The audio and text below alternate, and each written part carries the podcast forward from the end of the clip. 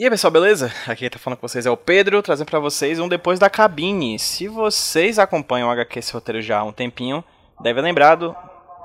Desculpa, gente, tô gravando na hora que chegou o carro do pão aqui perto de casa. Enfim, se vocês ouvem o HQ esse roteiro já há um tempo, já devem saber que a gente lançava alguns programas chamados Depois da Cabine, que eram programas bem curtos, bem legais, assim, que eu gravava assim que eu saía das cabines de imprensa de filmes que eram inspirados em histórias em quadrinhos, jogos, enfim, de cultura pop. Eu gravei, por exemplo, sobre Detetive Pikachu, sobre Shazam, sobre Homem-Aranha no Aranha Verso, sobre Aquaman, enfim, já gravei alguns programas bem legais, vão estar linkados aí no post desse podcast aqui. Bem, pandemia, cinemas abrindo com muita cautela e algumas cabines de imprensa estão voltando a acontecer aqui em Fortaleza. E eu não fui ainda para nenhuma delas, mas a minha amiga Luísa Lima Lima, que faz parte do Iradex, né? Que é o grupo que, enfim, nos reúne aqui na rede Iradex Produções Associadas. Ela, que é muito fã de Mulher Maravilha, foi ao cinema, foi à cabine de imprensa assistir Mulher Maravilha 1984, novo filme da personagem da DC Comics que acaba de chegar aos cinemas, que está chegando aos cinemas dos Estados Unidos e também aqui do Brasil. Ela ficou bastante entusiasmada pelo filme e eu disse, cara, bora gravar um papo rapidinho só pra eu lançar no feed do HQ esse roteiro. Ela topou e o que vocês vão ouvir daqui a pouco é exatamente a participação da Luísa aqui no Depois da Cabine sobre Mulher Maravilha 1984. Ela vem falar sobre o filme, sobre os personagens, sobre a trama, sobre o que ela achou do filme, as expectativas e quais expectativas foram foram ou não atendidas, mas também falou um pouquinho sobre a experiência de ir na pandemia, de ir nesse momento de, de, de muita cautela a uma cabine de imprensa assistir um filme blockbuster. Enfim, sem mais delongas, vou deixar vocês agora com a minha conversa com a Luísa, que já agradeço de cara, Luísa, meu amor, muito obrigado pela participação aqui no HQ Solteiro, é uma honra te ter aqui no feed e vamos nessa, vamos ouvir esse papo bem gostosinho.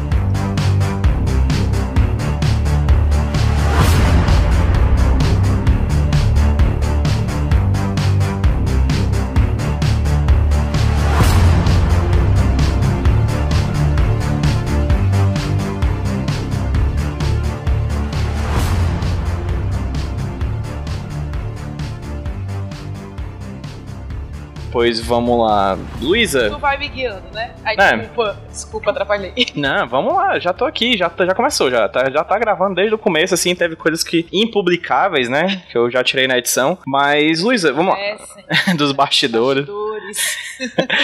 Luísa, Mulher Maravilha 1984, você acabou de assistir, não é isso? Olha, vou logo avisando que não precisa assistir os outros 1984 filmes.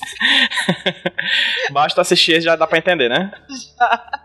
Perfeito. É, Luísa, vamos lá. Antes de mais nada, eu acho que é uma coisa que é interessante a gente discutir. Eu vou, eu tô, a gente tá gravando esse papo hoje, eu vou editar já hoje e tentar lançar no máximo um dia depois, dia 16 de dezembro, né? Daqui da nossa, da nossa conversa. Antes de mais nada, eu acho que é interessante a gente falar sobre uma coisa. Pandemia. Como é que foi a experiência de ir numa cabine de imprensa nesse momento, né? De isolamento social, etc. Como é que foi? Antes mesmo de falar do filme, assim, como é que foi contigo essa experiência? Olha, é o seguinte, na verdade, eu fui uma pessoa contra a reabertura dos cinemas. E já tinha dito e, e colocado isso na minha cabeça que eu só iria voltar ao cinema ano que vem, depois da vacina, né? Porque é, por mais que a gente goste de cinema, e eu tô morrendo de saudade do cinema, estava, né? Eu botei isso na minha cabeça que não, não preciso, sabe? Eu não preciso ir ao cinema. E aí tem essa, essa teve essa decisão, né, da Mulher Maravilha, inclusive vai ser, é, a estreia vai ser também em stream, né? Já tinha colocado na minha cabeça que assistir em casa mesmo, sem a grande experiência da telona e do som e tudo mais,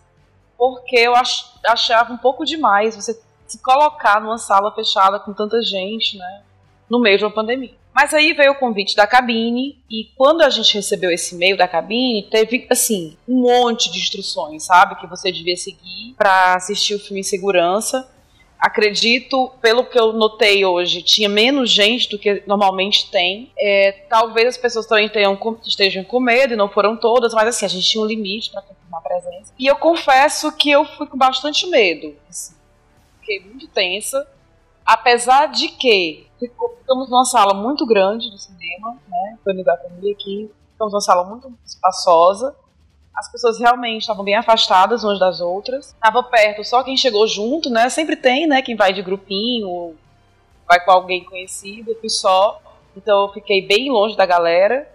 De máscara o tempo inteiro. De, o meu álcool em gel o tempo inteiro. Então, assim, não sei se valeu o risco é, saí muito feliz do cinema porque eu me emocionei bastante, eu chorei bastante nesse filme. Eu acho que é o período que a gente está emocionado, né? Assim. E muitas coisas que eu, que eu vi no filme é, me lembraram esse momento que a gente está passando de franquia, então eu fiquei muito emocionada. Mas eu confesso que em parte eu tava é, emocionada também, porque eu tava com medo, tava bem apreensiva de estar ali no cinema. Então foi, foi uma experiência é, meio, é, como é que posso dizer, meio tensa. Foi muito legal pelo filme, que é maravilhoso, mas foi meio tensa por estar no cinema. Então, assim, dá pra ir, eu acho que dá pra ir, se você não for tão medroso quanto eu, dá pra ir, ficar longe de todo mundo, principalmente se você for sozinho. Escolha horários, né, que você acha que vai muita gente. Mas assim, eu fui numa situação específica, atípica, que é uma cabine com um número limitado de pessoas. Talvez numa sessão cheia não esteja assim, eu não sei, porque realmente eu não estou indo ao cinema nesse período. Mas foi meio tenso. Então, gente, dá pra ver em casa. Eu sei que não vai ser a mesma coisa, mas assim, se, eu, se você quisesse um conselho, o meu conselho é veja em casa. Foi isso. Foi meio tenso, mas enfim. Perfeito. E, Luísa, como é que foi, com o que foi que você foi pro cinema de expectativa? Você já tinha visto os trailers, tinha sabido sobre o filme? O que é que você sabia sobre o filme? O que é que você estava sentindo sobre o filme? E tudo que você levou de bagagem desse filme até chegar na sala de cinema? É, eu procuro ler poucas coisas, né? Geralmente dos filmes, mas como eu sou muito fã de Mulher Maravilha, eu eu consumi quase tudo. Então li bastante e vi todos os trailers. O que eu sabia, né? O que eu sabia, sem dar spoiler para quem vai assistir, é o que todo mundo tá sabendo, né? A gente tem aí dois vilões no filme, um é interpretado pelo Pedro Pascal, acho que todo mundo tá sabendo disso. E nós temos aí a grande vilã, né? Eu acho que também já ficou claro pela, pelas notas que estão saindo, que é a Mulher Leopardo aparece no, no filme. Quem, é, quem já leu Mulher Maravilha deve está familiarizado, né, com a mulher, com a mulher Leopardo, interpretada pela Kristen Wiig, e sabia que se passava, oh, em 1984. Por que será? Já sabia disso também e sabia que o filme teria essa pegada bem anos 80. Inclusive, é, é como se eu estivesse assistindo um filme nos anos 80. Até a imagem eles deixaram imagem de filme dos anos 80. Então era, era mais ou menos isso que eu sabia. Sabia também que apareceu um pouco da infância da Diana e sabia também do uniforme que apareceu no trailer, então sabia coisas que saíram que todo mundo deve estar sabendo quem viu algum trailer do filme por aí. A minha expectativa estava alta, porque assim, eu amei o primeiro filme muito. Eu sei que eu sou suspeita para falar, mas eu gostei bastante. Eu acho que o fato desse filme ter uma heroína mulher, dirigido por uma mulher, fez toda a diferença para mim. Então, tem uma resenha minha no site do Iradex sobre o filme, e para mim foi assim muito bacana ver aquela heroína que eu lia nos quadrinhos quando criança na telona retratada de uma maneira menos sexualizada que muito quadrinho, né? Tem uns quadrinhos que sexualizam bastante a Mulher Maravilha e o filme não foi tanto. Eu acho que tem aí o dedinho da Pat, Pat Jenks aí, né? Porque mulheres, né? então, assim, a minha expectativa foi estava bem alta para esse filme e eu gostaria de dizer que minha expectativa foi atendida. É um filme muito legal, supera o primeiro para mim, e é um filme muito divertido. Eu acho que fez juiz à década de 80. É algo divertido de ver. Perfeito. Você falou uma coisa aí que você falou também no grupo de Telegram que a gente faz parte da RIPA, né, da Rede Iradex Produções Associadas, que é eu gostei mais do segundo do que do primeiro. Por que, que você acredita, você gostou mais do, do, desse 1984 do que do primeiro Mulher Maravilha? Por que você gostou mais? Quais são as diferenças que tem do primeiro pro segundo filme? E, enfim, quais são as modificações que a DC trouxe para esse universo, especificamente dessa personagem, que creio que eu, pelo menos naquele primeiro filme, estava muito vinculado ainda a uma lógica criativa dos filmes do Zack Snyder, daquelas cores, né, daquela lógica que vinha do Batman vs Superman, que foi onde a Mulher Maravilha foi introduzida no universo DC, né? Então, é, quais são as modificações para você é, narrativa e visualmente, conceitualmente do primeiro para esse outro filme? Eu achei, primeiro de tudo, a personagem né, mudou, obviamente, ela está muito mais madura, ela já está há 50 anos na, vivendo entre nós, na, é, na Terra dos Homens. Então, é uma personagem muito mais madura, com muito conhecimento. Assim, no primeiro filme a gente via o Steve explicando as coisas para ela, né? É, o que era tal coisa, como se vestir, como se portar no nosso universo. E nesse, ela que tá explicando as coisas, porque ela já está aqui há muito tempo. Então tem essa, essa, esse amadurecimento da personagem. Tanto como mulher, a gente vê ela muito mais mulher do que menina. No primeiro filme a gente vê muito mais ela inocente. Né? Por mais que ela fosse muito segura de si, mas ela estava mais inocente, assim com as pessoas e com que ela para o, o papel dela no mundo. E nesse, ela tá muito mais madura. Assim. Eu acho que casa um pouco, assim, eu não sei se você sentiu isso, PJ, mas quando a gente vê a Mulher Maravilha nos filmes é, Batman vs Superman é, e a Liga da Justiça, é uma Mulher Maravilha diferente da Mulher Maravilha do filme dela, do primeiro filme. Demais, completamente. Né? Então, assim, a gente meio que entende a transição, porque nesse ela já tá também caminhando para aquilo, sabe? Para ser aquele, aquele tipo de personagem. Então, teve, teve isso, né? E esse segundo filme, ele tá bem mais colorido que o primeiro, né? Porque o primeiro filme se passa na Primeira Guerra. E esse aqui tá nos anos 80, que se passa no período da chamada Guerra Fria. Então, assim, tem a, a, questão da guerra também, tudo. Então, assim, a gente está vendo toda aquela é, briga pelas potências armadas, né, e, tudo mais. Mas também se passa nos anos 80. Então, assim, é um visual super diferente, é um filme divertido. O vilão, ele é divertido, né? Até porque Pedro Pascal, meu coração ficou dividido para quem eu vou torcer. Mulher Maravilha ou pro Pedro Pascal, perfeito. Então, assim, tem uma, uma, uns personagens bem caricatos, mas não caricatos no sentido de forçar, mas no sentido para dar dar para dar andamento à história. Eles precisam ser caricatos desse jeito. Eu acho, eu achei esse filme bem mais divertido e assim é, teve menos explicações, né? O primeiro não, como, como todo primeiro filme tem todo aquele momento de, de explicação, de aceitação do herói e tudo mais. Nesse não, então teve mais ação também, digamos assim eles dedicaram um tempo muito especial à, à potência das Amazonas, sabe? Assim, começa é, é, a gente vendo uma parte da infância da Diana, e aí ela tá junto lá com as Amazonas, numa competição delas, e é algo incrível. Os efeitos visuais estão incríveis, o figurino tá incrível.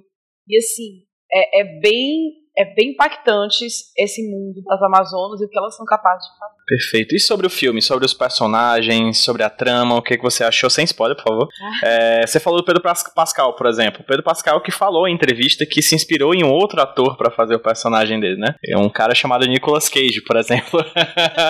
então, então, assim, é como é que foi a tua relação com os personagens novos que entram na trama e também a tua relação com os personagens antigos que tu já meio que falou aí, né? O Steve volta, por exemplo, não precisa dizer como ele volta, por favor, então guarda aí. Tá. Mas fala um pouquinho sobre a tua relação com os personagens e com a trama desse filme em específico. Bom, a trama desse filme, ela é bem bacana, porque ela parece algo bobo, bobo não, desculpa, não é isso que eu quis dizer, parece algo simples, né? Ah, é tal coisa que o vilão quer, o que, que vai acontecer, quais são as consequências, o que, que eu vou fazer, como é que eu vou resolver esse problema e tal. Só que ele trata de algo maior, que, que tem muito a ver com a humanidade. E eu acho que a gente está muito repensando isso, né? É, no começo da pandemia, ouvia-se muito dizer que tudo que a gente estava passando ia tra trazer à tona o melhor do ser humano. A gente está vendo que não é bem assim na verdade. Então, assim, tem muito essa pegada de sempre o vilão, vilão querer algo, né? Algo que seja importante para ele, ou a grandiosidade, mas tem muito a ver com humanidade também. Eu achei muito bacana. A mensagem final do filme é muito bonita. Acho, acredito que algumas pessoas podem achar que a maneira do fechamento da trama, a solução não é encontrada para resolver o problema, sempre é assim, né? Tem o problema e aí que solução a gente vai dar para resolver o problema acredito que algumas pessoas podem achar algo meio simplório, mas eu acho que não, acho que é bem a vibe, eu acho que é bem um filme de herói, eu acho que esse filme é bem um filme de herói, sabe, assim, do olhar que o herói deve ter para as pessoas, para a humanidade, para aquela, aquela humanidade que ele, que ele escolheu salvar, né, fala muito disso também, de escolhas, né, da, da escolha da, dela estar ali, né, entre nós e tal. Sobre os personagens, eu acho que o Nicolas Cage seria perfeito para o papel do vilão. Olha, tem umas coisas que ia dar muito Cage moment, sabe? O vilão, ele tem um, um, jargão, sabe? Que ele jargão é a palavra? Talvez, uma, uma frase de efeito? É, sim, que eu vejo muito Nicolas Cage fazendo. Eu acho que tem total razão Pedro Pascal ter se inspirado nele. Pedro Pascal está impecável, sabe? Assim, tanto no papel do